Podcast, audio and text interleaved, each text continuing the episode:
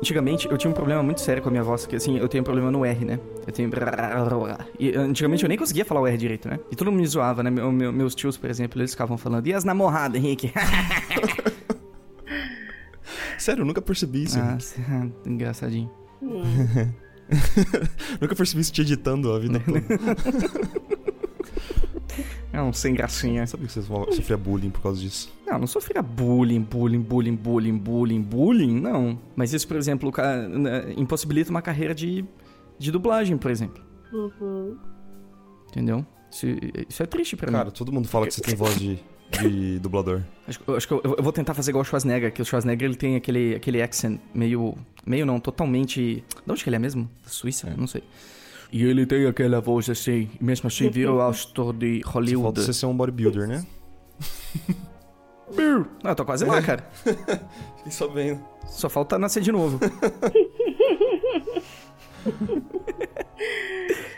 Mas é, como eu estava dizendo, a Michelle, né? Eu, eu, nunca tinha escutado só a voz dela. A gente sempre conversa ao vivo, né? Aí quando. Primeira vez que de fato eu tô conversando com ela por, por, por voz. E é, é, é uma impressão diferente que eu tenho dela, olha que louco. Pois é. Oh, o César, a primeira vez que a gente ficou, era numa festa fantasia, né? Aí a gente tá falando perto do som, eu tava falando super alto, né? E quando eu tento falar alto, minha voz fica mais fina ainda. Aí ficava tipo, o quê? Não sei o que lá. Daí ele falou, nossa, sua voz não combina com você. Nossa, ele mandou nossa. essa? Caramba. Caramba, de cara. Era pra ser chaveco, pra acabar comigo. Nossa, tipo, festa é. fantasia, né? Aquele Romeu e Julieta e tal. Aí... É, só, só voz combina com você, né? César é, é um romântico, né? Por, por, é. por natureza. Ai, Rosolino. É ótimo. Mereço umas coisas dessas, gente. Do que estava fantasiada, Mi? De malévola. Ah, sua cara. sua cara. Obrigada. Uma pior que outra. Valeu, vou sair aqui, gente. Falou pra vocês. Outro, tchau, tchau. Marco, festa fantasia. Amanhã, o que, que você iria? Nossa, eu não. Eu não iria na festa, né? Pra comer de conversa. Seria só com uma túnica sem nada por baixo. Cara, eu nunca fui numa festa fantasia. Essa pergunta é difícil pra mim. Como não? Nunca fui. Todas as festas da Unesp são então, fantasia. Então, aí que tá, né? Eu nunca fui na festa. não foi nenhuma, nunca.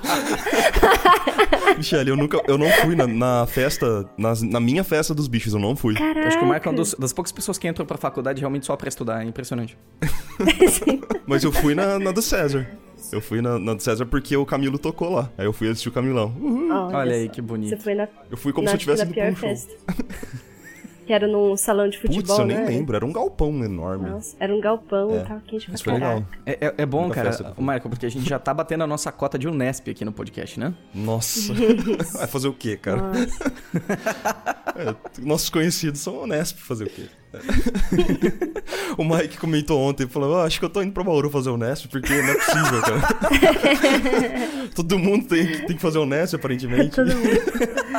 É verdade. Ritual de passagem, né? Mas sabe uma coisa engraçada falando do Nesp? O Nesp e Michelle, uma, uma história que me, me vem em mente sempre, assim. hum. assim. Que eu, eu conheci a, a Michelle da Unesp, assim, né? Mais de vista, a gente nunca conversou muito por lá. É, eu só fui conhecer o trabalho dela quando, depois que ela se formou, sabe? A Paula me mandou um link e falou assim: Nossa, olha a TCC da Michelle. Aí, sabe quando foi muito, muito bizarro? Porque eu abri o seu TCC assim, Michelle. Eu falei, o quê? tipo, essa pessoa andava do meu lado. Nunca conversei com ela! É, porque é muito. Eu não sabia que você desenhava, por exemplo, durante a Unesp. Sim, eu não desenhava Mas, tanto, né? Meu Deus do céu. Desenhava no trabalho. Não desenhava tanto. Mas... Aí você me vem com aquele TCC maravilhoso, é. assim. É, então, né? Não, a gente só desenha quando a, a água bate na bunda, tem que fazer ah, alguma coisa. Ah, meu Deus, eu duvido. Sério mesmo, é, né? acho, acho que tem gente que, que vai assim, ela vai estudando mentalmente, sabe? E quando vai executar já sai bom. Deve ser isso então, né? Ah, cara. Cara, eu acredito muito nisso. Tá falando zoando, mas eu acho ah, que é sério? verdade. Conte-me mais. É sério? Não, é Vamos verdade. lá, conte-me mais. Ah, porque Acho que tem formas de você estudar sem você botar em prática. Não, não. Eu, eu, eu, eu concordo. Eu nunca desenhei muito na minha vida. O que, que eu faço, na verdade? Eu erro com mais frequência. Eu demoro mais para ter um resultado bom. Hum. É. é isso. Uhum. Mas assim, é, acho que, é. o, o que é. Me corrija se eu estiver errado, Michele. De repente, pelo fato de você ter é, um gosto muito bom pra arte, certo? Você tem muitas referências boas, você entende o que é algo bom e o que é algo ruim, entre aspas, ok? Aspas gigantes uhum. aqui, de acordo com o resultado uhum. que você quer alcançar, eu tô dizendo, né? Então, uhum. meio que você insiste até chegar lá. Nossa, cara. Cara, não, mas é tipo isso. Porque gente preguiçosa treina só o olho. Você fica lá três horas no Pinterest, pegando Justo. referência e fala, nossa, isso aqui é legal, isso também é legal, olha o que o cara fez aí. E aí na hora de treinar a mão, você não treina, não sai bom. Aí você vai apanhando até sair alguma Mas coisa. No né? Photoshop, né? dá um transform, dá um liquify, depois você dá outro liquify, depois você transforma Exato. de novo, depois você faz outro liquify. Cara, liquify é a minha vida, é verdade. E flipar, eu não sei desenhar no caderno. Eu, eu, imagino assim, alguém chegando pra Michelle, porque a Michelle daqui a pouco vai estar tá famosa, vai estar, tá, sabe? E aí, o que, que vai acontecer? O pessoal vai chegar, Michelle, faz um desenho no meu sketchbook, ela vai correr, cara, mas numa velocidade que eu nunca vi antes, assim. Cara, eu, eu não gosto mesmo, é verdade. Então você não tem um sketchbook, por exemplo? Eu tenho, sketchbook que eu gosto às vezes de, por exemplo, tem trabalho de personagem para fazer. Uhum. Aí eu sou uma pessoa que eu fico muito no Ctrl Z. Então eu faço um risco Ctrl Z, risco Ctrl Z. Aí até saiu bom o risco, mas eu aperto Ctrl Z sem querer e. Ai, já, já, já. É, uma bosta isso acontece. Sim. Aí quando eu preciso de ideia rápida, sem ficar me apegando no Ctrl Z, eu pego o sketchbook e faço um monte de coisa cagada, são horríveis. Aí só pra ter ideia, depois eu passo pro computador e aí vai, vai mais Entendi. fácil. Me responde uma coisa, você já trabalhou com design antes, antes de mexer com ilustração? Design design? É, design gráfico, por exemplo. Eu fiz estágio numa gráfica no meu primeiro ano de faculdade, mas hum. então não, por que, que, eu tô, não. Por que, que eu tô dizendo isso, né? Porque eu tenho um background de design, por exemplo. Então uhum. a gente tá muito acostumado a testar coisas rápido e errar bastante. Então acho que, assim, eu sinto que eu trouxe essa abordagem pro desenho. De editar, sabe? Fa faz algo. Faz algo e depois você edita. Eu sempre tive essa abordagem com as minhas coisas. E eu sinto que é uma abordagem, por exemplo, que a maioria das pessoas que a gente conversa aqui não tem. Da maneira que ah, é? eu, ou talvez você, faça, entendeu?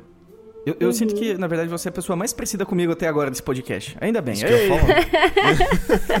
Por quê? Verdade, porque a gente tem uma abordagem meio, meio diferente, né, minha? Acho que nem eu nem ela, a gente tem muito sketchbook, a gente se importa muito com isso. E uhum. é, eu acho que é interessante trazer esse lado também. Você não acha, Marco? Ah, eu acho. É, o Henrique, ele tava se sentindo meio solitário aqui, sabe? Todo mundo falava, nossa, eu adoro sketchbook e tal, faço, uhum. faço direto na caneta no sketchbook. E o Henrique, assim, meu, eu gosto muito do Photoshop. sabe? ah, eu, eu, sou mais designer, né? Assim. Então, cara, é que, é que, nem quando a gente vai conversar com. Que a gente até conversou com a Dani Fischer. Dani, conta sua história então. Eu desenhava desde pequena, blá blá blá. É. E, cara, é, é, é, muito recorrente as pessoas que falam isso. Ah, desde pequeno eu sou super apaixonado por desenho e tal. Eu não, nunca fui. Eu fui desenvolver isso depois dos 20, né? Ah, é? É, pois Caraca. eu não desenhava. Antes dos 20 eu não desenhava nada. Ah, eu desenhava só durante a aula, porque a aula tava chata. Ah, sim, não, Era tudo bem, isso. mas eu quero assim, eu nunca encarei isso como, meu Deus, vou desenhar, sabe? Não, pra mim ainda é um mistério. A gente precisa. Vou usar esse podcast de hoje para tentar descobrir, desvendar como que você consegue chegar na qualidade tão foda assim no trabalho sem. sem praticar muito, então, Michele, por favor. isso vai ser bom. Vamos lá então.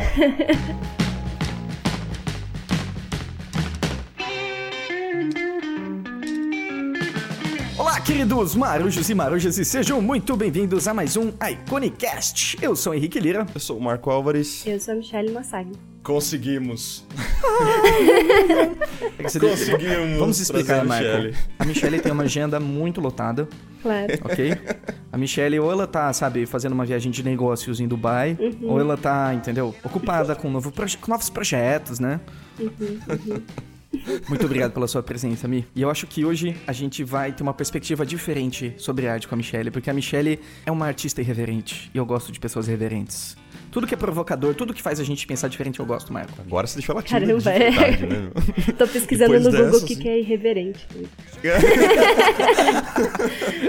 Sai daquele dicionário informal, né? É.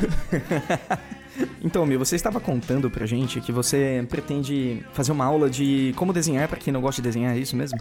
você não gosta de desenhar, Michelle? Não, não, não é que eu não gosto. Conte-me mais. Não é igual Cezinha, por exemplo. Menino ah, acorda tá com vontade de desenhar, um labrador, né? né? É, é, é difícil, é difícil. Eu só não tenho muita vontade de desenhar todo dia, porque eu já desenho muito no trabalho. E aí, quando eu preciso desenhar, eu não fico tão afim. É ok, né, gente? É normal. Isso as pessoas Pô, mas cansadas. De qualquer forma, já consegue produzir coisas lindas. E, meu, vamos, vamos tentar descobrir, por favor, como? Por favor. Você falou que não, não praticou muito antes, na, na época da faculdade. Ah. E, e, antes da faculdade, mas eu, eu, não, não entra na minha cabeça, assim. A gente pode voltar nesse assunto, por favor? É que na época da faculdade, eu nem sabia que você tinha que treinar pra desenhar, tá ligado? Mas você sempre desenhou? Não, eu desenhava aquele negócio, né? Você, você não tá esperando muito daquilo. Fazia mais pra se divertir. É, é. E aí, quando eu comecei a desenhar de verdade, foi pro meu estágio, acho que na Alta Astral, vocês lembram? Do João Bitu. Uhum. Aí eu entrei lá e ficava fazendo princesa e bichinho o dia inteiro que é para as crianças pintar das revistas. E foi aí que eu comecei a desenhar mais firme. Porque antes eu ficava só desenhando mangá peituda na Olha apostila. Aí, então foi, foi por causa do João Bidu que você, Sim, exato. que você Eu descobriu. li no meu horóscopo e Não é que eu falei. sei fazer "Nossa." princesa? Não, é. Foi, foi isso. Foi isso Mas é. mesmo? Não, Nossa. é. na real. Eu nunca ia imaginar que eu ia estar trabalhando com desenho animado. Eu achava que era algo tão de outro mundo, sabe? Aham. Eu acho que no interior. Acho que você você é do interior também, né, Marco? Pô, Uhum. como que você sabia essa coisa que tinha futuro na arte, que tinha que estudar, que, que dava pra, pra trabalhar É, com então. essas coisas? Eu não sabia, assim. Por isso que a gente existe. Por isso que o Iconic É. existe. Por isso que, eu tenho, porque a gente tenta fazer uma coisa legal aqui no Iconic exatamente por isso, pra tentar informar também, né? Porque aquela Uhum. fica nessa de inalcançável, né? De intangível. Uhum. Ah, não, só mestres conseguem fazer isso.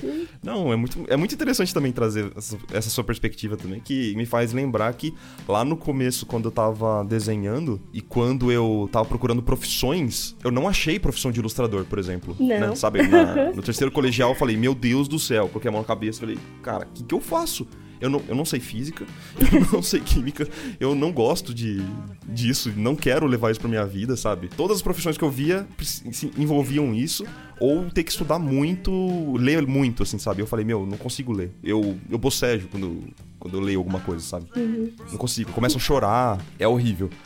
Aí eu falei, eu começo a chorar, eu começo a bocejar, eu começo a, a lacrimejar, eu não consigo ler um livro, assim, por isso que Você tava eu- eu emocionado. até- Não, não é de emoção, não. É de desespero mesmo. Mas é sério, se eu pego um livro que tem aqueles textos enormes, cara, eu, não consigo. Eu não consigo. E todas as profissões envolviam eu ter que estudar muito isso aí. Uhum. Eu falei, meu Deus, eu só sei desenhar. A única coisa que eu sei fazer é desenhar na carteira. Que eu faço? Não tem. E você foi fazer que faz design porque parece mais com. Era desenho industrial na época ou não? Exatamente. Aí você fala, nossa, tem desenho no nome. Ah, deve ser isso. Porque foi assim que eu, que eu escolhi. Exatamente. Você viu o Deve desenho no nome? É, é a quarta pra história que a gente escuta disso. É. De alguém que, que entra em design industrial acontece isso, né? Você Design se- industrial. Você se arrepende de não ter começado a desenhar a sério antes? Ah, me arrependo. Quer dizer, eu não. Eu me arrependo até agora, né? Que eu não peguei pra estudar ainda. Todo ano eu falo, tipo, nossa. Agora é o ano que eu vou estudar pra caraca. Nossa, foda. Eu combinei com, com o Reeves lá. Vamos fazer o curso do DICE. Va- Dia Boa, 10 a gente entrega as tarefas. Beleza. Deu dia 15. Ô, sabe que a gente tinha que ter feito o curso do DICE? Eu falei, ah, é verdade. E tá nisso, ó. Tô todo mundo, tem Entendi. chego e falo, gente, vamos fazer o curso do DICE junto, todo mundo, vamos. Com a Isa, que eu tô indo da Vetor também, a gente fala, nossa, vamos fazer, vamos. Ninguém nunca faz. E aí tá Não, assim, ó. vamos fazer. Eu faço de novo. Você faz? Você jura que você faz? Faço de novo. Eu já fiz Ó, o comprometimento Ah, é? em público aqui. Olha só. É muito bom. Nossa, eu tenho certeza que você, você vai aproveitar muito. Será? De verdade, assim, é muito bom. É muito bom. Tá, muito bom. então do fazer. Vamos fazer mais. Michele, por que você acha que isso acontece? Porque eu não tenho vergonha na cara, Henrique. Acho que é tem por vergonha isso na que isso acontece. Sim, é pura falta de vergonha na cara. Só que aí eu fico arranjando desculpas mais assim, tipo, nossa, tô muito frila pra fazer. Putz, tô devendo os desenhos pro Roger, tem que fazer isso antes. Aí fico botando as coisas, né? Mas sei que tem que fazer. Sei. Certo. Então, de certa maneira, não tem muito claro o, a recompensa que isso vai te trazer de repente? Teoricamente eu vou ficar melhor, né? Mas melhor por quê? Assim, você consegue entender o porquê Porque você dizem que buscar quando você estuda, você, você, você fica melhor no que você faz. isso? Mas aí a gente entra na questão melhor pra quê? Melhor por quê? Olha aí, ó, ó, você tá, você tá ativando a minha parte Miguel, Henrique. Porque eu concordo. tipo, eu nem sei, será que eu quero continuar no, nos concepts da vida pra sempre? Não sei, e aí, e agora? Ó, então nem vale. não, ó, cancela, cancela o Dice, Marco. em três minutos. Pronto. Porque acho que quando a gente quer melhorar em alguma coisa, é, é importante que a gente tenha claro o porquê. De repente você quer contar uma história melhor, não sei se tem um projeto em mente, você tá treinando suas skills para fazer aquele projeto em específico, uhum. ou você só tá fazendo isso porque os outros falaram que você tem que fazer, sabe? É, então, é, entra muito nessa questão de, ah, já que tá todo mundo falando que treinar melhora, né? Então acho que eu tenho que treinar, Mas né? É, e abaixa a cabeça e fica treinando. Exatamente e isso. E aí às vezes você até esquece porque você começou a desenhar, né? E a se É. divertir com isso. Exato, eu acho que essa que é a chave, né, Marquito? Se divertir, né? Se você tá. Já que você tá melhorando, tenta se divertir no processo de melhorar, né? Existe isso? Se divertir enquanto estuda? Depende do que você estuda, depende se é algo que você gosta, sim. Nem sempre, mas às vezes. E conforme você vai, não sei, experimentando mais, você vai se entendendo com as coisas. De repente, Michelle, você seria uma ótima baixista de banda. E você só não sabe ainda. De repente, se você treinar baixo, você fala, nossa, é isso que eu quero pro resto da minha vida. Mesma maneira que eu nunca vou saber se eu sou um ótimo surfista ou não. E se eu amo isso, sabe? É, não. temos o podcast terapia e temos o podcast depressão. É, então, poxa. Olha, eu tava falando ontem, pro Roger, tipo, mano, eu tenho que ser positiva no podcast. Que se deixar, eu vou tipo, não, nossa, meu trabalho é uma bosta, puta, não sei o que, é, pra que estudar? Gente, tem que estudar, continue na escola. Não, não, não, não, não. não. Não, a gente não tenta ser... Essa parte a gente faz já. É, a gente não tenta ser tutti-frutti feliz o tempo inteiro. É, a gente tá. sabe que a realidade é diferente. E eu, eu, eu não quero uma Michelle que não seja a Michelle de verdade, entendeu? Então tá bom. Posso desestimular todo mundo? Pode, fica à Tá bom. vontade, o espaço é seu, Michelle. Tá bom. É, eu convido todo mundo que foi desestimulado a Michelle a entrar no portfólio dela e ver da- desde a primeira imagem Ah, até a, não, a não, última não, que não precisa ser desde a primeira também, né, Marco? Caramba, só Não, ver as calma. últimas que estão melhorzinhas. Mas por que você fala que você, não, que você não, não, não tem aquela vontade de estudar e que você não estuda e que tem a preguiça? Só que você. Eu consigo ver uma evolução muito grande no seu trabalho, por exemplo. Como, é, como que isso acontece? Me explica. eu acho que o seu método de estudo é, não é encarado como método de estudo. Pode ser, pode ser. Eu acho. Pode ser. É, Sabe, você só eu não é acho que- convencional. É, eu- exatamente. Você não pega aquele livro de, sei lá, X, assim, livro de es- estudos de arte, vai, assim, ó. aí você fica folheando, ó, oh, meu Deus, é assim então que faz. Não, eu acho que você tem uma percepção é, de pegar um artista que você gosta, de boas referências, de bons estilos, né? Você sabe o que funciona, o que não funciona, e você traz isso pro seu trabalho. Isso, de certa forma, é estudo. É, eu acho que o meu método é eu deixo pra fazer as coisas só quando eu tenho um trabalho, Uhum. e aí eu faço e fica uma bosta. Aí eu choro e eu faço de novo. Aí eu apago, faço de novo e faço de novo. Aí eu choro um Ótimo. pouco mais. Pronto, você tá estudando.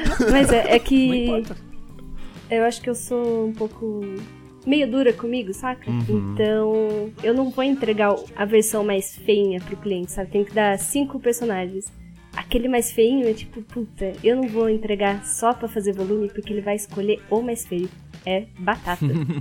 Sempre, né? Sempre, sempre. Você bota ele pequenininho num canto que você gostou mais grandão e ele vai escolher lá o pequenininho. Eu faço isso com thumbnail também, eu nunca mandei. eu, eu- aprendi que sempre mandar muita thumbnail pra, pro cliente, ele sempre vai escolher que você não quer fazer. Então, o exercício é você de- fazer o máximo possível pra es- você conseguir três ou cinco. Sim, você escolher antes, né? É. Sim. É, você tem que fazer o filtro. Aí, pronto. Eu acho que você tem. A única diferença, Michelle, é que você não parou pra analisar o seu processo, mas você tem um processo perfeito assim de estudo. Olha, pode certeza, ser chamado de estudo, certeza. então. Que ótimo. Eu acho que sim, Que pô. E, e o melhor de tudo, o melhor de tudo, Michelle, você ganha dinheiro pra estudar. Então, olha que maravilha. Oi. Você tá usando o seu trabalho pra você evoluir no- e, e levar o seu trabalho pra um outro nível. Pronto. É um, um jeito legal de pensar. Ô, Ah, Maicon, é, não foi o, o Rafa que comentou no, no, no spot do Kim Jong-un que ele não gosta de estudar? O Rafa não gosta de estudar? Não, não, não, pelo amor de Deus, tô falando do Rafa. O Rafa disse que o Kim Jong-un disse que não gosta de estudar. tá. que susto. Falei, nossa senhora. É, o Kim é- Ji, ele, ele não gosta muito de pegar livros e estudar e Ah, tal, porque sabe? ele não precisa, tem- ele é uma impressora humana. Ué, mas se eu vejo o seu trabalho hoje, eu falo que você não precisa estudar também, Michelle. Não. Olha aí. Não é. Nem É só questão de perspectiva. Pra ele, com certeza, ele, ele precisa melhorar em muitos pontos, É. né? E ele com certeza é muito duro com ele mesmo. Só que ele gosta de executar, né? Ele aprende executando muita Uhum. peça, né?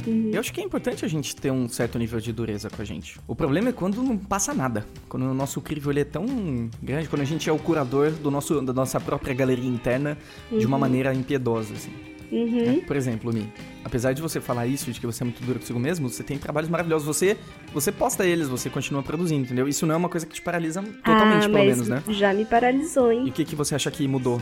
Quando eu não tinha o que fazer a não ser mostrar o trabalho pros outros, sabe? Eu trabalhava numa agênciazinha bem pequena lá em Bauru, que tinha tipo eu e outro funcionário, daí era de boa. Aí eu vim pra São Paulo e fui pra Vetor. E lá é tipo um espação aberto, todo mundo passa atrás do seu computador e vê o que você tá desenhando. Eu ficava tipo, oh meu Deus, as pessoas estão olhando enquanto eu desenho. Que horror. e às vezes sentava o diretor do seu lado e falava, ah, então faz aí. E você tinha que fazer enquanto ele tava lá olhando, tipo, não olha. Aí É. comecei a ter que mostrar meu trabalho pros outros nisso, saca? Depois, tipo, você vai aprendendo que você tem que postar pra você ganhar trabalho, frila, essas coisas. Mas você vê que eu não posto muito não, cara. Meu Tumblr tem pouca coisa. Eu, eu não sou uma pessoa de postar tanto. Porque eu escolho bem, assim. Escondo meus, meus lixos. Esconde, esconde meu jeito. Todo mundo, de certa maneira, se chama curadoria, né? Eu acho que a Michelle quer me matar agora, porque toda vez que eu ia na Split, eu, eu ia lá, dava um abraço nela, olhava no, no computador. "Ah, que legal, Mi! E ela fica assim, "Ah, sai daqui, seu otário. Não, mas agora eu já acostumei, mas era, era bem mais difícil. Porque é uma questão cara. de costume, né? Você tem que. Não é uma coisa só sua quando você começa a trabalhar com isso, saca? Então, é, você falar que produz só pra trabalho, né, entre aspas, e não gosta de estudar por fora, eu acho que também tem a ver, né? Porque você, se você imagino que se você não tivesse uma, uma deadline pra entregar Uhum. ah, os trabalhos, isso teria sido muito mais difícil pra você, porque uma hora você tem que deixar aí, assim, sabe? Aquele Nossa, let it go. Você- É, beleza. verdade. Chegou o prazo, não, eu vou ter que entregar desse jeito. Porque se fosse depender só de você, eu acredito que você fosse, ah não, ah não, não ficou bom o suficiente. Ah não, deixa eu voltar. Aí você fica o mês inteiro num, fico, num sketch, fico né? punhetando, né? É uma bosta. Exatamente. Não, é, isso é verdade. Mas é uma coisa que eu aprendi bastante estando na Split é tipo, tem prazo, prazo corrido, não tá do jeito que você quer, mas tem que entregar e é o que importa, saca? Às vezes as pessoas nem vão ver o que você tá vendo de defeitinho. Às vezes nem você vê o que você. Tipo, às vezes eu dou um liquify, uma arrumadinha, aí eu não sei qual é o arquivo que eu mexi, qual que eu não mexi, tá ligado? Eu fico um jogo de sete erros. É, você tá muito envenenada pelo própria, pela própria percepção do momento. né? É, É complicado mesmo. Isso, isso é muito complicado. Mas, cara, fa- faz parte, sabe? E, é- e é- e é legal saber que você tá cada vez mais se libertando dessa questão de ter medo de errar, né? Porque, por exemplo, uma coisa que o Da Vinci disse uma vez e eu acho que faz todo sentido é: uma obra ela nunca está acabada, ela é abandonada, né? Então, abandona. Eu acredito nisso também. A, gente, a obra nunca vai estar pronta, sempre vai ter algo pra mexer, né? Até num. Por exemplo, o Denis Hilber, ele diz que ele gosta de uma obra dele por dois dias. Depois ele já quer mudar um monte de coisa. Uhum, sim. Né? Acho que todos. Todo Na mundo, verdade, é. eu nem. Eu, particularmente, nem gosto tanto assim da, Termina chorando, né? dois dias. Não, eu termino e falei assim, não, beleza, então já, eu já aprendi o que eu tinha que aprender aqui e eu tenho que partir pra próxima, sabe? E eu nem. você- eu acho que você comentou, Henrique, an- antes que aquela questão é muito parecida com ilustração, que você fica olhando pra sua peça por algum tempo. Cara, eu não olho. Eu, depois que eu entreguei um. entreguei ou posto algum desenho, eu não olho mais pra aquele desenho. Eu parto pro próximo e eu, e eu esqueço aquilo. Porque senão eu vou, vou ficar voltando, vou ficar vendo defeito, sabe? Eu fico chateado. Então Mas eu prefiro o- só continuar. O bom de postar é isso, né? Tipo, você posta e pronto, já, já postei, não vou mexer mais É, nessa porcaria. Não tem mais aí volta. já era, tá? Já tá aí. Né? É. Podemos dizer Exatamente. então, Mi, que você caiu de. Você, você não esperava trabalhar com arte e foi uma coisa que aconteceu naturalmente, como diria cara metade? Não foi de Sandy Júnior hoje? o, o Henrique sempre tem essas referências bizarras, bicho. Me desculpa, tá? Me perdoa. Cara, cara metade cara essa metade, música eu não não é. Acho que é da raça negra, não é? Não? Raça negra, pô. É. Poxa. Henrique. Perdão. Viu? Michelle me corrigiu, cara. Deixa acontecer, é, né, do grupo Revelação. Agora o Maia corrigiu todo mundo. Exalta é isso? Samba. Agora vamos, vamos, vamos deixar Exalta o Google. dizer. samba, gente. Exalta, Exalta samba? samba aí, Michele, tamo ruim. Ai, nossa, Eu tô, tá eu tô no vagalume aqui. Ah, tá. Vagalume. Olha, Deixa Acontecer, na verdade, é um hit que várias, vários grupos de pagode tocaram, Ah. então me perdoa. Agora esqueci a pergunta. que cara a pergunta mesmo? Se Ah, você é. caiu de paraquedas no ramo da arte e falou, ah, já que estamos aqui, vambora. Acho que sim, não, né? Porque eu fiz design, porque eu achava que tinha desenho, né? Que era desenho industrial. E só que, como eu sou São Manuel, interior, 40 mil habitantes, eu achava que eu ia fazer faculdade de design, ia abrir uma agenciazinha lá em São Manuel, ficar fazendo uns flyers, Fazer flyer. os cartão, que é isso que design faz, né? Mas não. Brincadeira. É. Aí, uh, eu acho que eu percebi quando eu fui trabalhar com o João Bidu lá mesmo, ficar desenhando princesa. Aí você desenhou princesa, eu, eu, eu, imagino na minha cabeça assim que com certeza você falou, nossa, não é que eu sei desenhar princesa? Não, Aí, isso não aconteceu. Eu ia chorar no banheiro várias vezes. Ah, você tá falando sério. Sim, porque você vai comparando seu trabalho com os outros, tá? Quando você tá num ambiente que pessoas desenham, você sai do, colegial, sempre tem uma pessoa que desenha no colegial, né? Todo uhum. mundo, você fazia um cocôzinho, todo mundo achava que era lindo. Aí, é. aí, nossa, me cobrei pra caramba, mas foi uma bela evolução. Quando você tá começando, você evolui mais rápido, né? pelo amor de Deus, lá no começo, lá no João Bidu, você dizendo princesa comparando com Glen Keane, né? que desenha também princesa. Mas, pelo amor de Deus, é muito bom também, né, né meu? Mas. Não, pelo menos você teve uma ótima referência. É, mas então, foi difícil, mas foi bom. Eu vi que eu gostava de desenhar, de fato. Eu esperava segunda-feira chegar logo pra, pra ir pro trabalho desenhar, sabe? Bons tempos. Uma ah, menina ah, alegre. Que legal, isso é um ótimo indicativo. Muito bom, Mi. Mas assim, eu acho que o mais importante de tudo que você me disse aqui é que você hum. chorava, mas você ia com choro mesmo. Ah, é, né? Sim. Olha seco e vamos lá.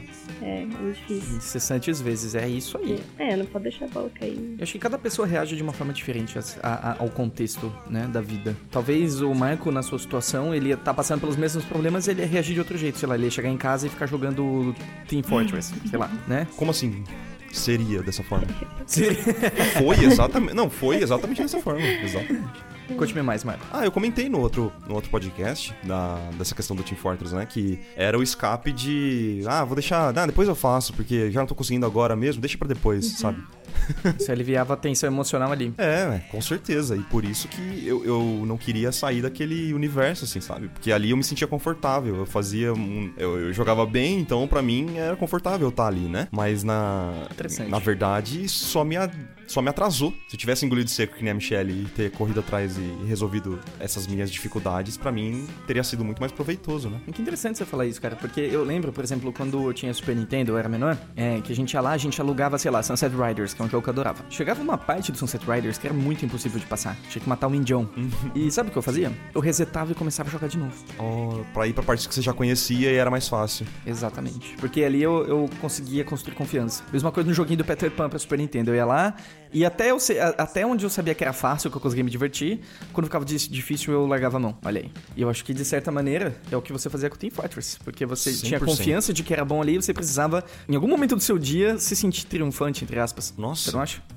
100%, cara. Sessão de terapia aqui, vamos lá. Você fez uma análise da minha vida, obrigado. Cara, Henrique, você é 100% terapeuta. 100%. né? Sempre quando te vejo, tipo, você bota a mão no meu ombro e fala, como você tá? Eu já, tipo, ai, Henrique, você tá Acho que todo mundo já se abre. Ah, nossa, é verdade, você tem razão. Cara, eu só tento, Era minha lá, mãe. Só tento ser útil, sabe? Cada podcast aqui é uma sessão de autoanálise. De, de... eu saio mais leve, assim, sabe? Pô, me pede desculpa pra Isa depois que eu tô tentando tomar o lugar dela aí. Ah, é verdade. Terapeuta. Mas eu sei, uma coisa interessante você falar isso, porque assim, eu comecei a reparar no meu. Antigamente, no meu passado, eu com 14 anos, e eu já fazia isso, desde sempre, cara. Eu lembro que eu, sabe, sei lá, até uns, uns 10 anos de idade eu já fazia isso, muito louco isso. E, e é legal quando a gente olha para trás e a gente vê as coisas que a gente fazia, e elas, de certa forma, já são alguns indicativos de quem a gente é e do que, que realmente foi construído com a gente. Eu acho isso muito interessante, né? Uhum. Você acha que tem um pedacinho da Michelle de antigamente contigo? Deve ter, né? Deve ter. Acho que eu não, não sei. Era pra eu estar tá me sentindo adulta agora, né? Que a gente tá mais perto dos 30 do que dos 20. Mas não aconteceu. Acho que a Michelle de antigamente tá, tá bastante aqui. Menos gótica, talvez, né? Mas. Mas o que, que você considera ser adulto, por exemplo? Bom, pagar aluguel, né? A gente já faz. Pronto. Boleto. Fadinha do boleto, como diria o Rio. É. Agora ter a vida sob controle não é uma coisa que acontece, né? Ainda ligo pro meu pai, tipo, pai, tem uma conta aqui no banco, acho que eu não paguei, o que, que tá acontecendo aqui no meu banco? Aí tem que entrar lá. Será que isso não é uma coisa de. É, eu tô tentando sim, simplificar, né? Mas, sei lá, isso acontece comigo também. Eu já casei, sabe? Verdade. Sério, eu já, já casei. E, e, tipo, Pra mim, todo mundo falou, nossa, depois que você casar, a vida muda. Meu, sério, pra mim. Mesma coisa. Mudou nada.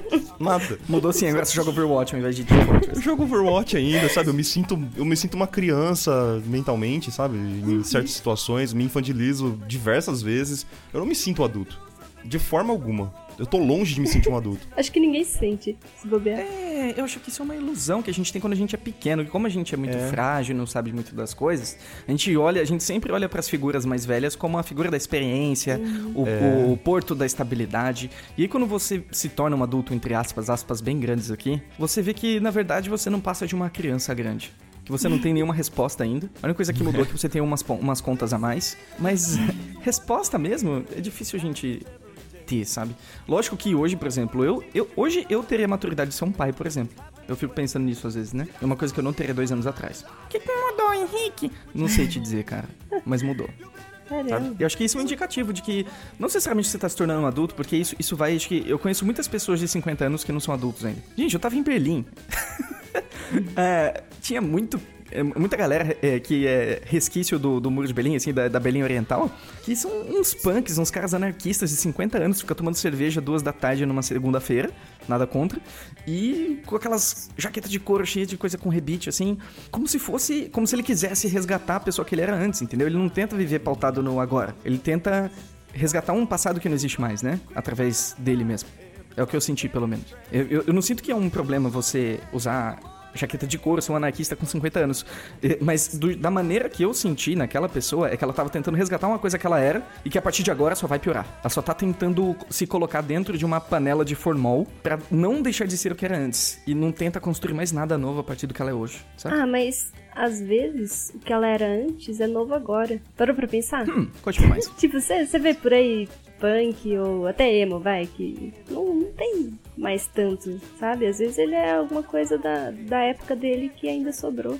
Isso é importante ter, né? Uhum. Talvez pode ser uma impressão bem única minha. Berlim, em específico, é uma cidade muito, muito particular, cara. Uhum.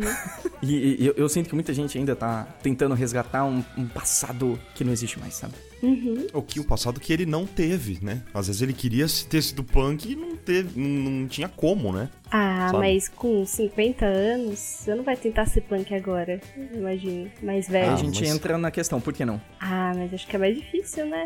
Se você não quebrou as regras quando você era jovem, você vai. Bom, apesar de que velho vive tocando foda-se, né? O legal de ser velhinho é que você pode É, tocar o foda-se. Mas assim, o cara, o cara viveu reprimido a vida toda, sabe? E depois que ele, por exemplo, dessa questão da Alemanha, depois que caiu o muro e tal, ele tentou ser aquilo que ele viu que aconteceu, sabe? E ele não pôde ser. A, a questão do punk é uma coisa de pode ser uma, uma coisa que ele tá extravasando aquela, aquela coisa que ficou com- é, reprimida nele mesmo, né? Isso é muito engraçado se ele entrasse no podcast agora. O que vocês estão falando? Não tem nada a ver. Gente, eu só curto jaqueta de couro, tá ligado? É. Sou professor da faculdade de Berlim aqui, da universidade. Eu adoro mudar de ideia, não sei se eu já falei isso. Mas assim, eu falo as coisas, mas eu não tenho medo nenhum de estar errado. Isso, isso é interessante, porque eu acho que quando a gente tem uma postura meio corajosa em relação a estar errado, a gente aprende mais rápido. Eu, eu concordo. Eu concordo. Nada é. Na minha, na- as minhas opi- opiniões, com certeza, não são imutáveis. Eu concordo. Na verdade, eu discordo. Não concordo. Não, agora eu discordo. Isso não chama- Muito bom, adoro falar de transformações. Mi, qual foi a trans- Transformações. Transformações. Olha aí. Qual La foi La a Land. maior Vamos falar de La La trans- Land. Hum, nossa, assisti esse filme ontem, que coisa maravilhosa. Mas, Michele, Hum. no último ano, qual foi a maior transformação da sua vida? Que você Hum. sente? Nesse último. Hum, Caraca. É que passou tão rápido. Pra mim ainda tá em fevereiro. Deixa eu pensar. Transformação? E por que você acha que passou rápido? Não sei, acho que eu tô ficando velha. Dizem que quando você fica velha, passa mais rápido. Eu concordo. É. Mas, ah, Acho que isso tem muito a ver com rotina, né? Ah, uma ótima transformação? Vim morar mais perto do trabalho. Isso é incrível. Olha aí! E como isso tem afetado você? Não Cara. perde duas horas no metrô. Nossa, minha vida era horrível. E agora eu sou uma nova mulher. Não, mas, mas é, é qualidade de vida que aconteceu pra mim há pouco tempo. Que eu estou experienciando agora. E eu recomendo. Eu tava com muito frila ano passado. E eu, eu chegava todo dia. Acho que aí tem uma hora de metrô até chegar. Chegava às nove, jantava, começava a trabalhar às dez da noite. E até uma da manhã, todos os dias. Não tinha um dia que eu não podia fazer isso.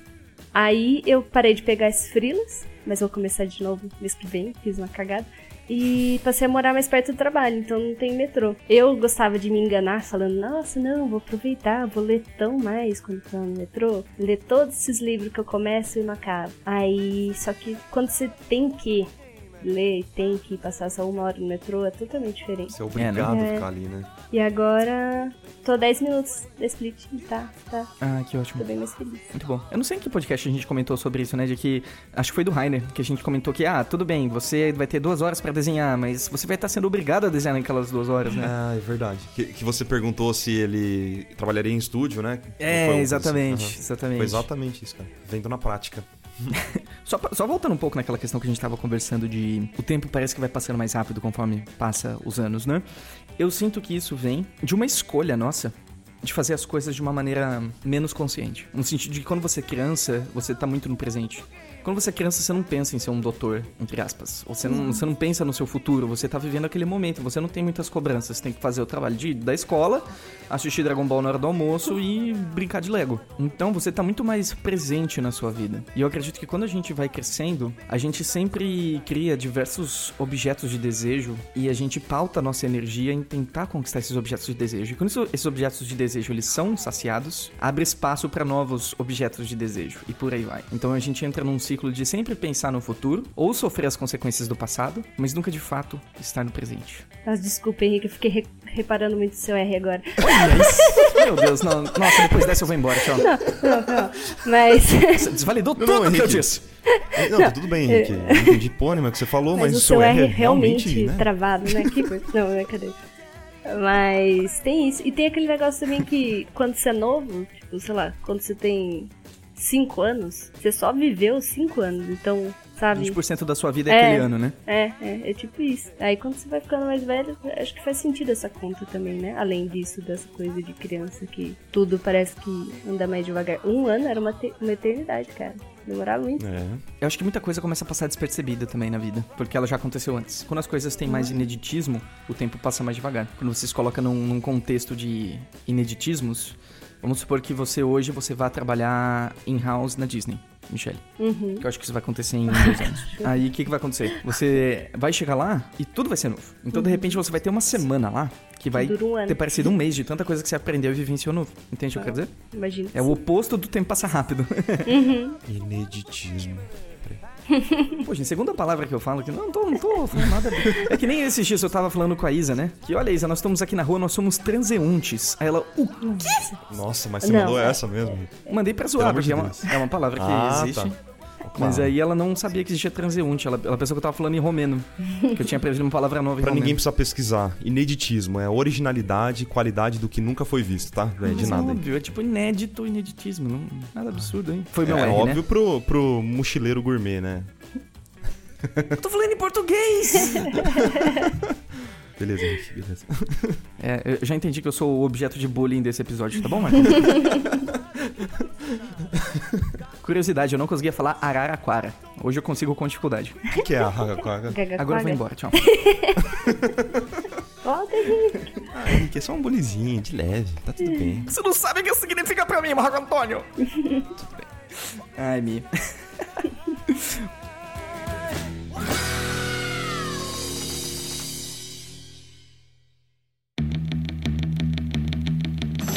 Ô, Mi, você sente que muito da sua energia hoje, já falando de passado, presente e futuro, que muito da sua energia tá projetada no futuro e não no presente? Você sente isso? Em ondas. eu acho que tem uma coisa que acontece na minha vida que é a crise dos dois anos. Quando eu fico, tô chegando perto em tá dois anos no mesmo lugar, eu fico, ah meu Deus, será que eu queria estar aqui? O que, que é da minha vida? Será que eu vou que ficar aqui pra interessante. sempre? Será que eu não devo ir pra outro lugar? Aí tem, tem essas crises volta e meia, assim, mas eu tento não focar muito nisso, porque eu já me desgastei com isso pra caraca, sou ansiosa demais. E eu tento, tipo, aproveitar as oportunidades que me surgem, saca? Ou trabalhar para que elas surjam sem pensar tanto no que elas vão me levar. Senão eu fico maluco, Gostei. porque não dá pra gente prever muito isso, né? Você sabe que o Iconic tá fazendo dois anos agora, né? Ah, é? Será que você queria isso na sua vida realmente, Henrique? Será que você não queria ser psicólogo?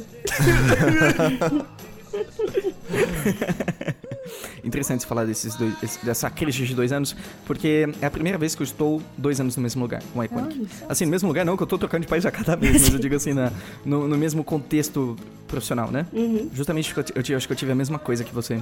Uhum. Mas eu acho que dá para você ficar no mesmo lugar por muito tempo se ele tiver te acrescentando coisas boas. O problema é você tá. É aquela velha história de você trabalhar 20 anos no mesmo lugar. Então a verdade é que às vezes você não viveu 20 anos, você viveu o mesmo ano 20 vezes. Uhum. Aí eu acho preocupante. Mas você falar dois anos eu acho interessante porque a gente é muito imediatista hoje, né? Então a gente acha que dois anos é uma eternidade. E no nosso Uhum. contexto talvez seja, né? Eu não sei, eu acho que passa rápido até dois anos. Exato. É que quando você para pra pensar, é, por exemplo, agora eu tô um ano e pouco na Split já. Pra mim foi ontem que eu Uhum. entrei. Ó, tá chegando dois anos, hein? Hum, ó.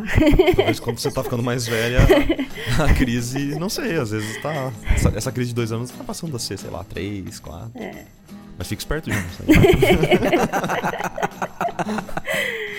Mas passa rápido, passa rápido. E acho que por isso que eu paro pra pensar, né? Quando você vê, passou dois anos. Isso que é preocupante. Não que passe muito É devagar. medo de e- estagnar, né? É, é, exato. Por isso que você tem que rever. Mas vocês acham que tem relação o tempo passar rápido com estar estagnado? Acho que não, né? Se você tá estagnado, o tempo passa devagar, imagina. É mais sufocante, não é? Com certeza. É porque você fica estagnado quando você não tá aprendendo mais nada no lugar que você tá, imagina, né? É, Quando então. você sugou tudo que você tinha que sugar daquele lugar e não, não tem mais pra onde ir. Acho que é difícil acontecer isso. Eu sempre mudo de emprego antes que isso possa acontecer. Mas. Aí Jonas propõe desafios bons pra ela, viu? Mas é interessante você falar nisso porque eu também penso nessa, dessa forma, assim, né? Já pensou?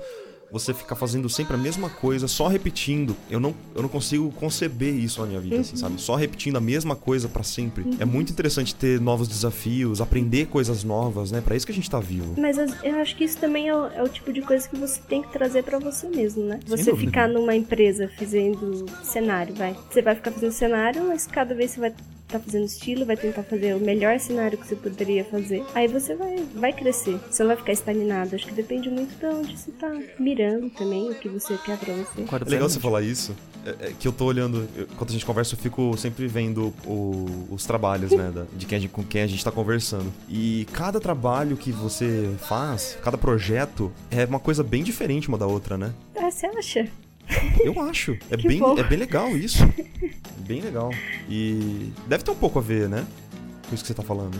Pode ser, pode ser. Eu, eu tento variar um pouco, porque às vezes eu acho que eu tô. Quando eu faço as coisas sem pensar, eu fico na minha comfort zone, sabe? Uhum. E, e tenho umas carinhas de personagem que eu faço que é meu standard. Sei. Daí, quando eu faço sem pensar, sai tipo uma versão mal feita de um personagem que eu já fiz pra outro projeto, saca? É, tipo, eu estou me copiando, só que mal. Aí eu tento. E pra um tento- character designer, isso deve ser o É triste, cara. fim do mundo, né? Tipo, bem meu Deus, triste. não, já fiz isso. Mas eu tento. E você mudar, É. tentar assim, você faz um esforço consciente, então, de mudar o estilo. Sim, sim, sim, com certeza. Ótimo. É o que eu tento mais focar. Pelo menos. Apesar de que eu preciso focar em outra coisa ultimamente. Eu tô percebendo que tá me faltando muito os fundamentals. Como diria o Ah, isso sempre. É uma coisa que a gente sempre volta, não tem jeito. É, É, então. que nem você ser um jogador de futebol e parar de tocar bola, não sei, parar É, de, tipo sabe, isso. Bater casquinha, não sei. É que, sei lá, Bater você- casquinha. What? não sei, ah, você entendeu, vai.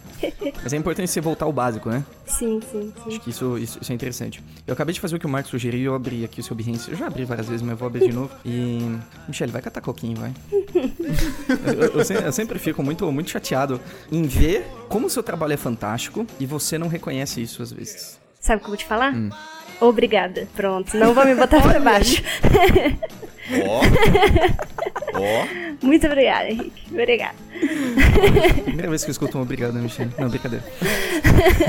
Michele, a gente, a gente pensou em fazer um, um Iconic Spot, né? Pra quem não conhece, o Iconic Spot é onde a gente pega o trabalho de um artista que a gente gosta muito e a gente faz um episódio especial, né? Falando sobre esse trabalho.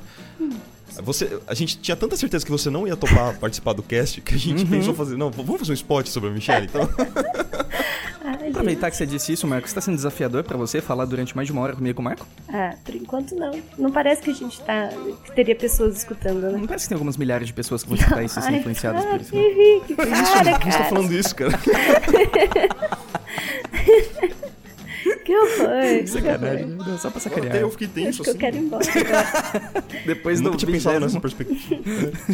Ó, minha já tá até falhando, você viu o que acontece? É, muito bom, muito bom.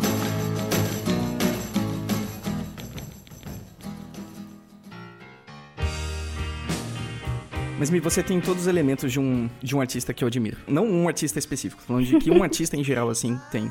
Sabe? Porque eu, eu sinto que você sente muitas emoções à, à flor da pele. De certa maneira, isso influencia o seu trabalho e você utiliza isso como ferramenta pra fazer um trabalho melhor. Sabe? Você tá dizendo? Obrigado. É, É, obrigado. obrigada. Vamos fazer um especial, Marco. É, Dani Fischer e Michelle. Eu e você, o que, que você acha? Elas super práticas. Não, nossa, vai ser três contra eu, na verdade, né? Eu vou estar aqui falando várias coisas. Aí o Marco vai falar, é. Aí a Dani vai falar, Eu. legal. Aí a Michelle vai falar, é, bacana. Acho que sim. Sabe o que eu me sinto, às vezes? Aquele cara que, que tá super animado pra jogar vôlei e chega no grupo de amigos, vamos jogar vôlei, pessoal, vamos, vamos, tá aqui com a bola. aí, aí tá todo mundo tipo, ah, vamos sim, vamos, vamos, vamos sim, vamos. Essa voz de adolescente rouco do Henrique é muito boa. E Desculpa, aí, pessoal, bora jogar, bora jogar! Uhum. É educação física, né? A gente é obrigado a jogar. Como você era na educação física, Michelle? Nossa, péssima. Eu forjava muito o bilhetinho da minha mãe, eu sempre era escolhida por último. Eu ficava parada no meio da quadra, desviava da bola, porque, tipo, não sou obrigada a jogar. Todo mundo me odiava, cara. Não gostou, me processa. Falou. É verdade. Fala, valeu, outro, tchau, tchau.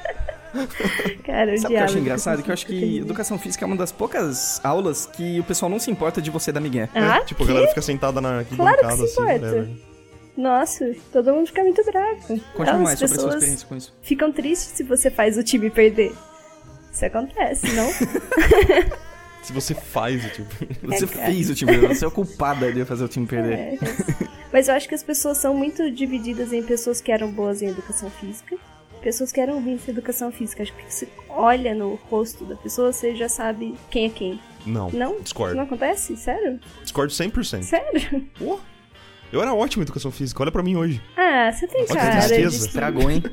Olha que tristeza que eu me tornei. Jogava o quê, Marco? Basquete? Cara, eu jogava futebol, vôlei, handball, lutava karatê, fazia tudo. Tudo. Você era uma Eu gaiva. era então. bom, eu era bom no esporte. Agora olha pra mim, cara. O que aconteceu, Marco Antônio? Me conta. Aquele riso com um pouquinho de choro no final, sabe? É, né? Não é tristeza, não. A emoção de lembrar daqueles tempos maravilhosos. O que aconteceu? Uma icônica aconteceu, os caras. Ao vivo! Tô brincando. ok, já que estamos falando de nostalgia, vocês sentem falta de alguma coisa do passado? Eu sinto. Sente, Marco. Uhum. Do quê? De não ter que me preocupar com as coisas, assim, sabe? De adulto. Ser um responsável. De ser responsável. Ter que ser responsável. Entendi. É tão E você, gostoso. E a gente não dá valor nisso, né? De você simplesmente poder passar o dia inteiro nas férias assistindo TV, por exemplo, assim, sabe? Eu acho isso horrível, péssimo. Não, mas você pode fazer isso se você quiser, entendeu? Vai ficar se sentindo mal. Ficar com peso na consciência. O Henrique vai me fazer sentir mal agora. Não, você, se- você sente falta de não ser responsável. Ah, mas é bom às vezes, né, cara? Às vezes você para e pensa, meu Deus, como é, como a gente não dava valor pra simplesmente você poder fazer o que você queria, sabe? Mas aí que entra uma questão. Como você vai ter liberdade se você não tem responsabilidade? Porque a liberdade vem com responsabilidade. Como assim? Mas eu tinha liberdade de fazer qualquer coisa naquela época, é, nas férias, Ah. né? Não tinha responsabilidade. Entendi. Tá bom. vou- vou- Hoje em dia-. Ele ficou sem argumento. Não, hoje em dia, pra eu ter liberdade, eu preciso das responsabilidades. Sim, é uma coisa associa a outra, eu concordo. Mas naquela época, hum, Mas sabe o que era legal daquela época? Ser sustentado pelos pais. é então, exatamente. Se fosse isso agora, imagina que da hora. Ah, não, mas aí aí entra outro, outro ponto, assim, quê? sabe? Que eu já criei a consciência do esforço que a minha mãe Ah, fazia não, pra é. me sustentar, sabe? Mas imagina o pai de alguém. O pai de alguém muito rico fala, eu vou te sustentar. Aí tá ótimo, eu É. ia aceitar. Você acha que tá ótimo mesmo? Porque isso atrapalha a gente a criar resistência, a criar casca. E a verdade é que tudo que vem fácil não tem sabor. Então, basicamente, o que ia acontecer é que a gente ia ficar mole. Henrique, não, não me venha com as suas propostas filosóficas, por favor, a gente tá pensando simples aqui. Pô, então tá feliz, bom. Vocês vocês querem que eu vá embora? Eu vou embora, entendeu? Sabe? A gente já tá bem cascudo. A gente só quer férias. É. Só isso. e dinheiro fácil. a gente só pode falar isso hoje, na verdade, porque a gente, né, já passou por isso, né? Então, obviamente, se a gente tivesse. É, aqui, a gente vai entrar naquela mesma discussão do, do podcast do Hiro, né, Henrique? Se a gente tivesse tudo fácil, obviamente a gente não ia perceber o valor daquilo, né? Exatamente. Quanta gente que nasce em, entre aspas, berço de ouro, que tem todas as possibilidades do mundo, mas pff, simplesmente não aproveita é, isso. Mas você me fez uma pergunta do que eu sinto falta com a minha com a cabeça de hoje, né? Aí fica difícil de responder. Aí, obviamente, eu vou falar uma coisa que eu, que eu vou dar valor, né? a Sim. minha resposta vai ser induzida. Você está me induzindo na resposta, hein? Eu sou, eu sou muito venenoso. Bom, eu, da minha parte, eu não mudaria uma vírgula da minha vida e eu estou vivendo exatamente da maneira que eu gostaria. E eu não sinto falta de nada. Sinceramente. Você é um artista livre, Henrique. Eu sou um Fica. Fica aí. A saga do artista livre. e sempre se alimentando muito bem com as receitas de presunto vegetariano. ah, beleza, falou. Então vamos mudar de assunto?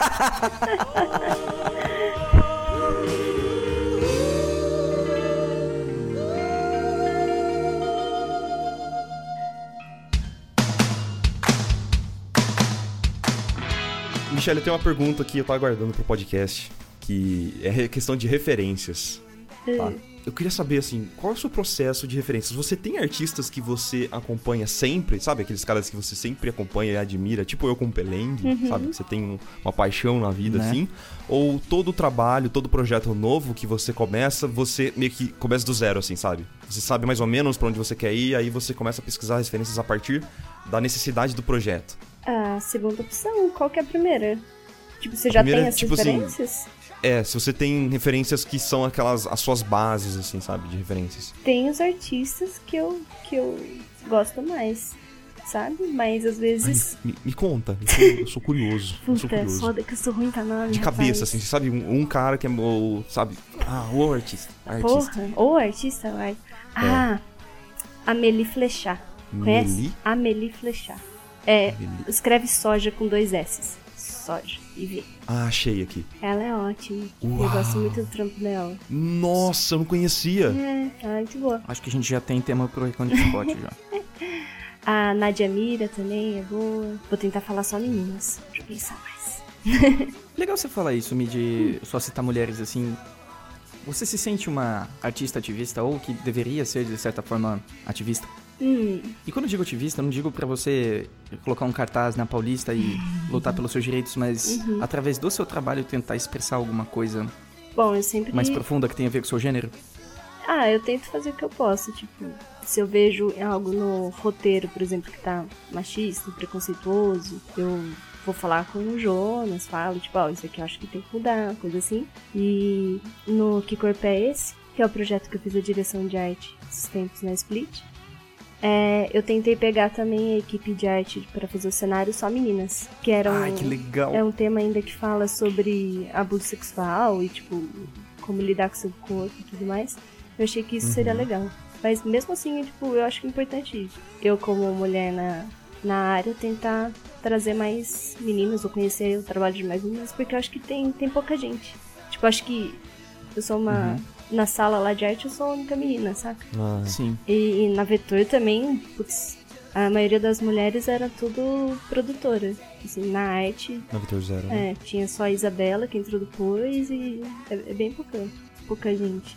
Eu não sei por que isso acontece ainda, se é uma indústria tão fechada para mulheres, ou, ou, qual a lógica disso, mas é algo que cabe às meninas que estão dentro e que têm algum poder sobre algo, fazer alguma coisa sobre, né?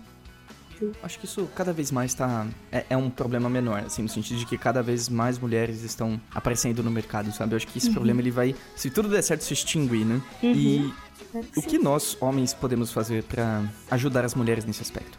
No contexto artístico e fora do artístico também. Bom, no contexto artístico, com certeza é tentar botar mulheres que sejam capacitadas, claro, para inserir elas mais no, no, no mercado, né?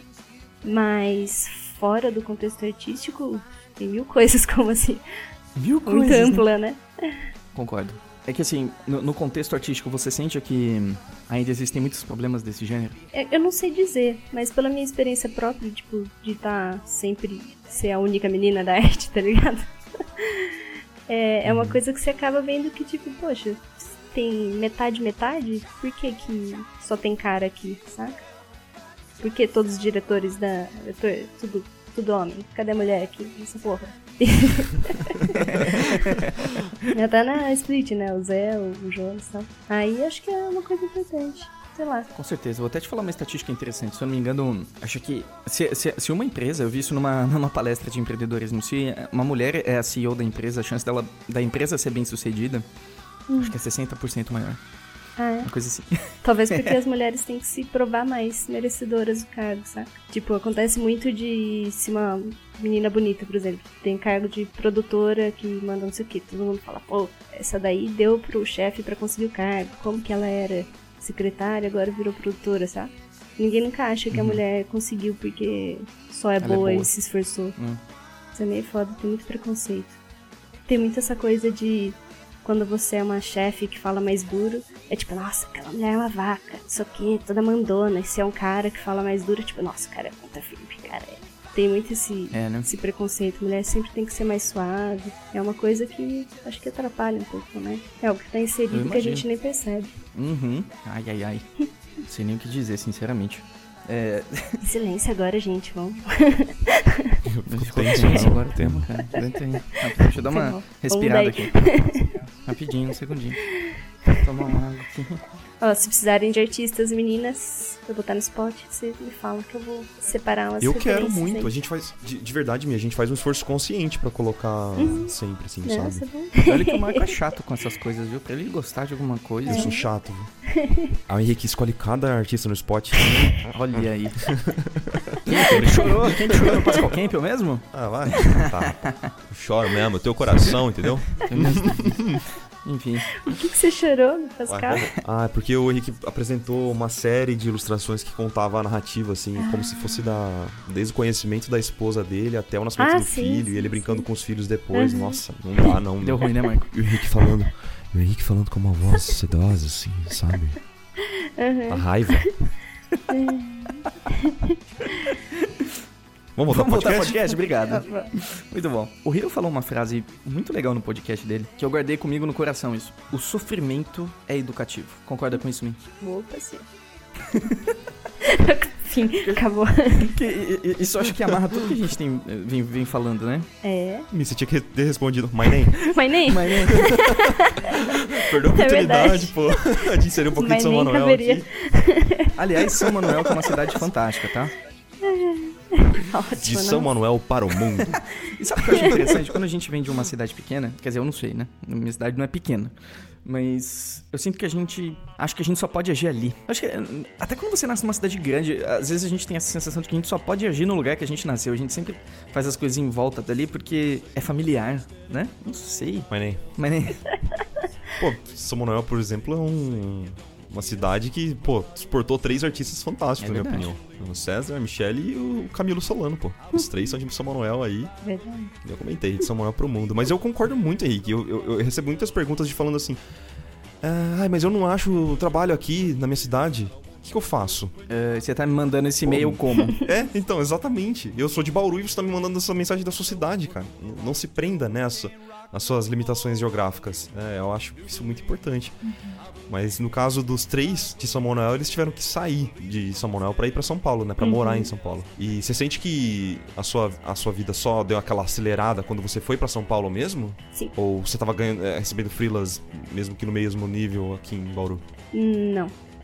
Não, é? com certeza não. É porque, bom, em São Paulo você meio que. Assim, as pessoas saem da faculdade ou na faculdade, fazem estágio na Birdo, tá ligado? Hum. E curso com luz e coisas que, é. pô, se no interior você não tem. E se você não vai uhum. atrás, ou você não sabe como ir atrás, aí está o Iconic para nos ajudar, pessoal oh. do interior. aí, cara, você, você fica meio perdido mesmo. E quando você chega para São Paulo, você meio que tem. Eu tive, né? A sensação de que você tem que correr atrás do prejuízo, é. saca? Que você tava parado e tá todo mundo mil anos luz na sua frente, que é uma, eu acho que é um pensamento meio bobo, que não é uma corrida, né? Aham, uhum, é. Mas, Mas, a água bate na bunda, né? É, é, exato. A água bate na bunda. Eu acho que foi importante para eu correr atrás. Não porque São Paulo me forneceu algo que Ah, foi os lugares que eu trabalhei, né? Uhum. Mas isso, às vezes, você pode aprender com freela e tal, mas acho que é importante. Foi importante para mim, pode. O César nunca precisou disso, no caso, de é, trabalhar com outras pessoas no mesmo ambiente. Ele, tipo, faz hangouts, ele conheceu as pessoas, tipo, online. vocês, né? O Henrique, no caso, online e tudo. E ele se vira muito bem com isso. Isso já, por exemplo, não funciona para mim. Então, para mim, foi importante ter vindo para São Paulo, sim. Que eu preciso na, da presença das pessoas, assim. Acho que é algo que me ajuda. Eu não sou tão motivada ou eu não me motivo mais fácil, tão fácil assim quando o César, que ele, tipo, ele vai e ele consegue se, se virar, sabe? Eu preciso estar no ambiente para sei lá, para ter mais um gás para correr atrás. Uhum. Faz é. todo sentido isso, me. É. Mas eu conversei com o César sobre isso, exatamente sobre isso, né? E uhum. ele comentou que mesmo ele sendo freelancer, uhum. trabalhando com freelas e praticamente 100% é, online, né, com os uhum. trabalhos dele, para ele também foi muito importante ter se mudado para São Paulo, porque eu acho que São Paulo fornece e grandes capitais, né, eles fornecem uma, uma outra perspectiva para você, né? É. Ele dá uma perspectiva disso que você comentou, de meu Deus do céu. olha o tanto de coisa acontecendo, uhum. né? Eu preciso correr atrás. Uhum. E aí é onde eu falei que a água bate na bunda e você tem que começar a correr atrás, porque senão, né? Uhum. Parece que você vai ficar para trás, né? Ele dá essa sensação de urgência, de meu Deus, eu preciso começar a me mover. e, e, é muito doido. É, o César, assim que ele se mudou para São Paulo, que vieram todas as dificuldades de se morar em São Paulo, né? Uhum. Parece que abriram várias portas, mesmo ele trabalhando online, né? Muito uhum. doido. Mas tem doido. essa coisa também de que São Paulo é uma cidade cara. É, então, então, e você tem que lutar mais para você conseguir se manter em São Paulo. Então é, é uma outra outra coisa que tá ali te puxando pra frente. Tipo, se você não correr atrás, você não vai pagar aluguel, Ferrou. tá ligado? É. Você vai ser despejado. É. Faz muito sentido isso. É, é, o que eu sempre falo para as pessoas, né? Que ser nômade, por exemplo, não é para todo mundo, cara. Eu conheço inúmeras pessoas que não, não iam se adaptar ao estilo de vida que eu tenho hoje, por exemplo. Na verdade, eu uhum. consigo contar na, nas mãos. Na mão direita quantas pessoas conseguiriam que eu conheço uhum. hoje. Eu acho que eu não, não por questão de competência nem nada, é por questão da pessoa, sabe? Uhum, Dela precisar estar tá em volta das pessoas Sim fisicamente gostar, né? o tempo inteiro. Uhum. Exatamente, gostar disso. É, é, se adaptar a mudanças rápidas o tempo inteiro. Tipo, por exemplo, agora domingo eu estou trocando de país. Tchau. Vou ter que falar, vou ter que falar tchau pro, pro, pro Florencio, que é o cara da, da padaria. vou ter que, sabe, me despedir das pessoas que eu fiz amizade. Ah, então. É, tem pessoas que gostam de, de sentir o calor humano, de, de dar um abraço, né? Por exemplo, o Henrique não detesta, detestaria. É, eu odeio ver pessoas. a gente todos os dias. Em geral, e... assim, pessoas pra mim. E abraçar os amigos, e conversar. É. Tomar uma cerveja junto. Uhum. Ele odiaria isso. Eu não ia gostar, não. Você quer falar alguma coisa, Marco? Não, não, imagina. o estúdio do Iconic num, num ônibus é só um sonho. A gente já falou sonho. que o estúdio do Iconic vai ser um barco e a gente vai ficar um, um mês em cada lugar. Mas é. Mas eu, eu Mas acho é físico, que, né? que faz sentido que o Henrique é uma pessoa super sociável, certo? E ele uhum. tá se virando bem estando. Você fica um pouco isolado, né, Henrique? Imagino que você não faz. Sem dúvida. Pouco tempo que você fica em cada país, você não faz tanta amizade, você não conhece pessoas. Não. É, é muito doido, né? Suficiente. É, então. E o César também, ele é tipo super sociável e ele curte uhum. ficar de frila. Eu sou totalmente antissocial e eu gosto de ir nos lugares. Talvez seja que é porque se eu ficar em casa, eu acho que sei lá, vou esquecer como que fala, tá ligado? Nunca mais falo com ninguém, vou ficar só aqui. Então, tipo, eu tenho que ir, cara, senão eu viro um bicho do mato, eu nunca mais falo com ninguém na vida. Uhum. Eu acho que é por isso, acho que faz um sentido até. Mas você falando Genial. isso me, me, faz lembrar que o Henrique ele era nômade aqui no Brasil mesmo. Ele, ele é. adorava sair de Campinas para visitar Sim. os amigos em São Paulo, é. para vir aqui para Bauru. Ele vinha para Bauru, cara, no cu do Judas, fazer o quê? Fazer o quê, né? Ver os amigos, porque, né, como ele sempre fala, Exatamente. são as pessoas que fazem o lugar. Né? Exatamente, assim, o, o eu, eu chamo de casa o lugar onde meu coração tá, né? Então, assim, eu estou me sentindo em casa em todos os lugares que eu vou, mas eu sinto falta de, de, de poder tocar os meus amigos. Sabe? De, Esquisito a, a popar hum. o mar, a, a, dar aquela popadinha no marco. Sabe, eu acho que. Mas, ah, assim, gente, espero sair escolha... pra vocês falarem isso. eu acho que toda escolha é uma desescolha, sabe? Uhum. Não dá pra se ter tudo na vida, né? Como Lala Land muito bem prova, né? Então, é, eu, eu acho que é bem por aí. Acho que. Ok, estou viajando o mundo, estou abrindo mão de muita coisa. Tá abrindo mão do Marquinho. Uhum. Abrindo mão do Marquinho. Uhum. Gente, vocês, vocês falam do meu cabelo, vocês não sabem como é a barba do Marco. Nossa. Cheio de caspa, aqui tá todo. que nojo, né? de caspa na barba. Bicho do mato sou eu. Ai, ai, muito bom, muito bom. Ô Mi, uhum. qual você acha que vai ser a próxima grande barreira que você precisa quebrar na sua carreira ou na sua vida? Hum, tem a barreira que eu gostaria de quebrar, não que eu acho que eu vá. Mas eu gostaria muito de ir pra gringa, morar em algum país também. Só que trabalhando em alguma empresa, sabe? Já não iria só pela experiência. É, isso eu sei que vai eu te vejo muito. Pode difícil. Isso logo mais. Poxa, fiquei um tempão mandando portfólio pra tudo quanto é canto. Não, tá, não é fácil, não. Mas, não é eu assim acho que, que vai ser. Sabe, sabe? Não é assim? Sei. Como você que é tá que funciona? que ela sabe, Henrique. do que você tá falando. você sabe muito bem, Michelle. Você sabe muito bem que você tem que mandar um envelope com mil dólares pra galera. Ah, tá, entendi. Ah, isso. Mandar um arroz com farofa pra galera. Uhum, uma paçoquinha. Paçoquinha. Ah, conte-me mais. Então, eu acho que vai ser difícil se eu conseguir, né? Primeiro de tudo. Que eu sou muito próxima da minha família, dos meus pais. Aí uhum. ficar fica longe, imagina como tá. Deve estar tá sendo pra você. É uma coisa difícil, né? Cara, eu vou ser muito sem coração se falar que é fácil. Sério? Você acha fácil? Super tranquilo. Mas você fala com seus pais o tempo todo, por exemplo? Por Sim. telefone e tal. Sim. É. É, é uma, é uma coisa que eu não, não tenho tanto. Tipo, eu volto pra casa dos meus pais duas vezes por mês, pelo menos. Porque eu fico uhum. muito saudades. Só que se eu fico dois meses sem voltar, eu fico os dois meses sem falar com eles. Porque não, telefone não é uma coisa que não é pra mim. Eu vou. É, realmente, você esquecer nem como é que se fala, falar. Michelle. Se você fosse. Sim, é. Mas é que eu não sei como falar. Por Skype? É. Não vai ter sempre igual. é tipo, ah, e aí, como tá as coisas? Tá bem? E meus pais são iguaizinhos a mim ainda. É, eu sou tipo, e aí? Também, também. Uma conversa contemplativa. Ah, legal. Então, então tá bom, vou desligar. Então, um é abraço. É. Tchau, tchau. Vai ser complicado. Então, mas pode ser menos complicado se você já começar, você já tá prevendo os problemas, isso é interessante. Ah, é? é interessante você estar tá pensando nisso. Então você já pode tentar buscar estratégias para tentar lidar com isso. Eu estou buscando, eu estou tentando voltar menos para casa. Quer dizer, não posso falar voltar para casa, tenho que visitar meus pais. Eu estou tentando é. visitar meus pais menos.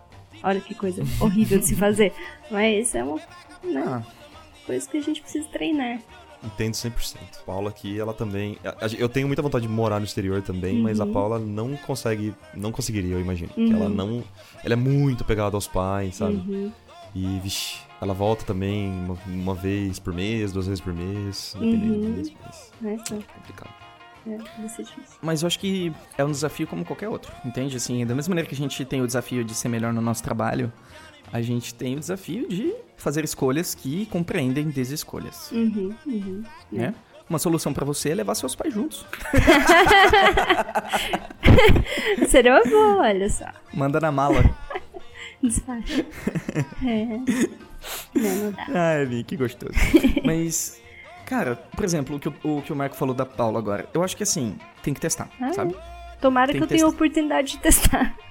E você pode testar agora, se você quisesse. Você pega, você, assim, entre aspas, né? No hum. sentido de, cara, vai lá, fica dois meses lá, uhum. sem trabalho, que seja só por frila, não sei. Hum. Entendeu? E vê como você se sente. Não, isso eu me senti bem. Cadê trabalho pra segurar nós lá? não, tudo bem. A questão é, você já fez uma descoberta importante.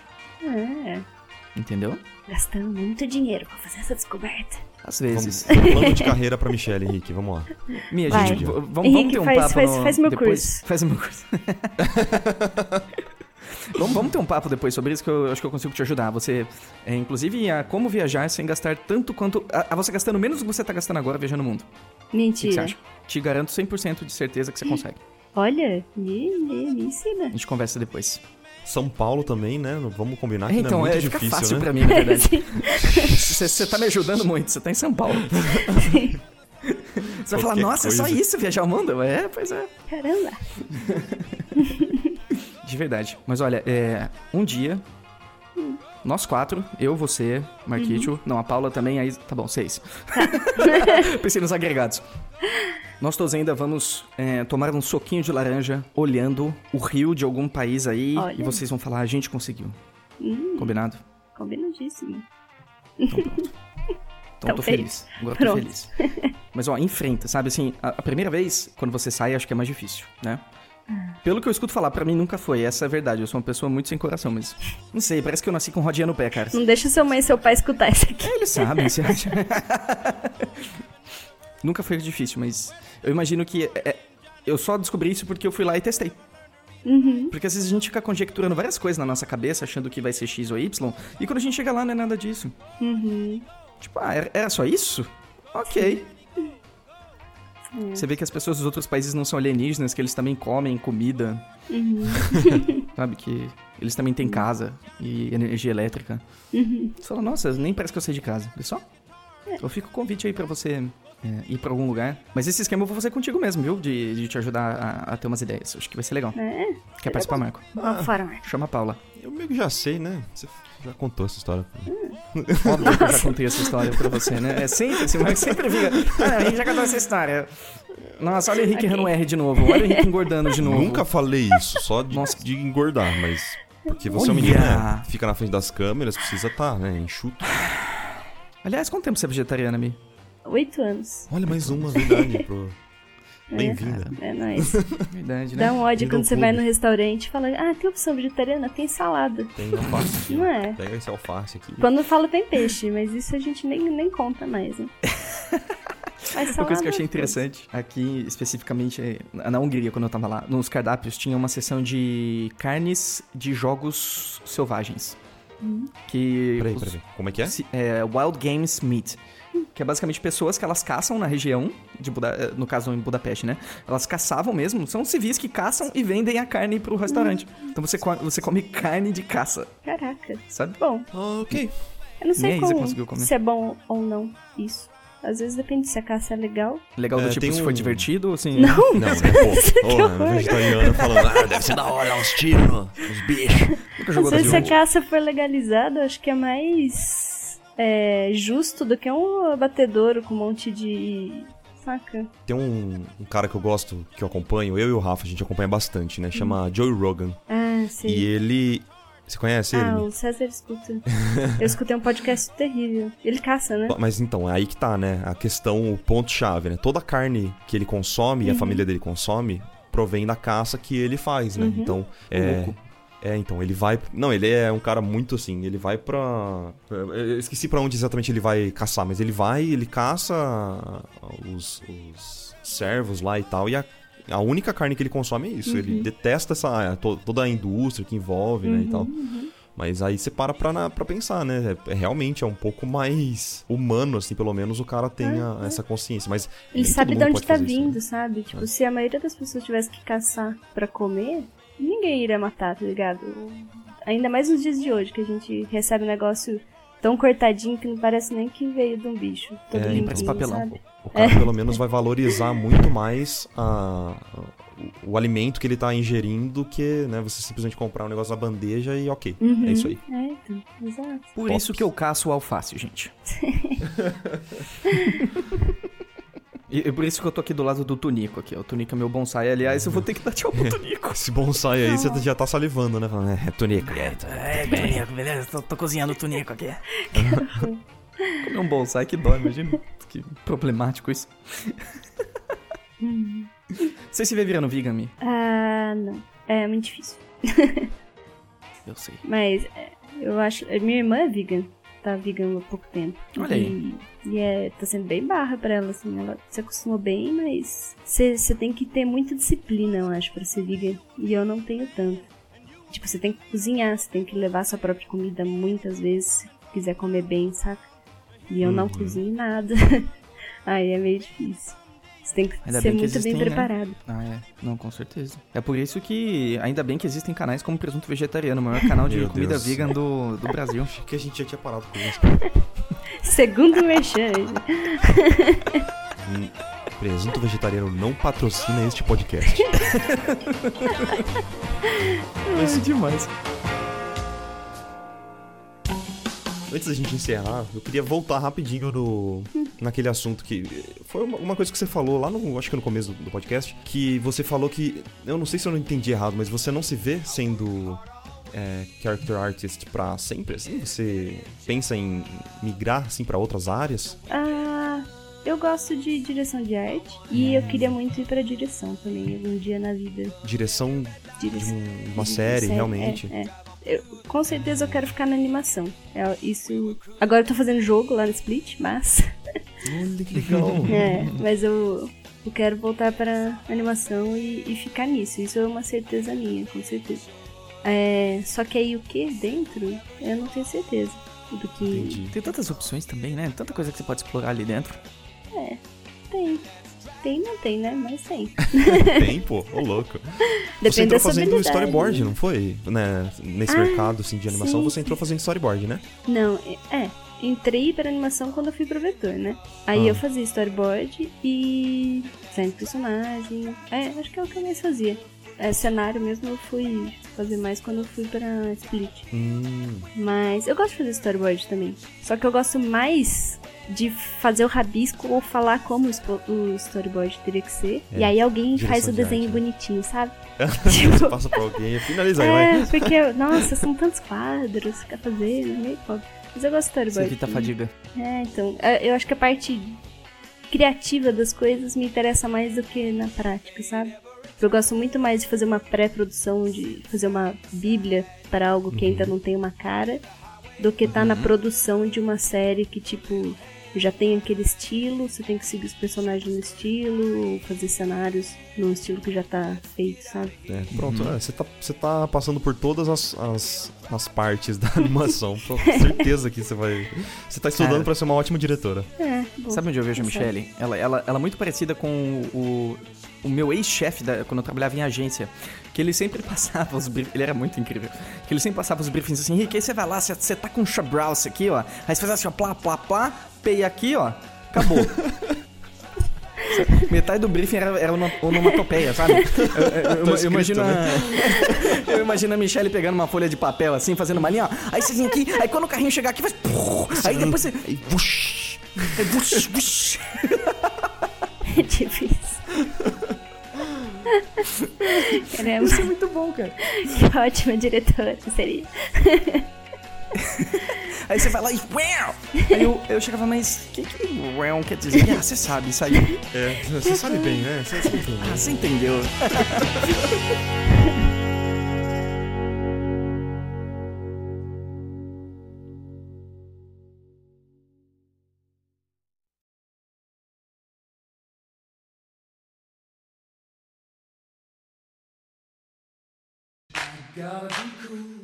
Gente, vocês me fazem parecer legal e positiva na edição depois? Prometem? Olha, Mi, geralmente o nosso podcast tem uma hora e vinte. Pra fazer isso, a gente teria que deixar em 10 minutos o podcast. Tudo então bem. a gente vai ter que. A gente pega só os trechinhos, eu vou editar o que você falou, sabe? Tira as partes que eu falava, Não, ah, eu é. desenhava e chorava, eu falava, eu desenhava e ficava determinada. É. Aí você, você grava com a sua voz por cima, assim, daí do nada tá É. determinada. É. Tudo a ver, né? Tipo. Vou fazer, Sim, Michelle. é. Fala aí, fala aí, fala aí, fala aí. Fala aí. Fala, fala o trechinho, eu falo o resto. vai. Eu desenhava muito Determinada. perfeito. Nada a ver, né? Não, aquela, aquela, aquela voz da, moça do Google. Tipo, determinada. É, fica melhor. Pode deixar, deixa. Não, deixa comigo, eu vou. Tá, faz, faz fantástico. No meio do podcast surge a minha voz. Sim.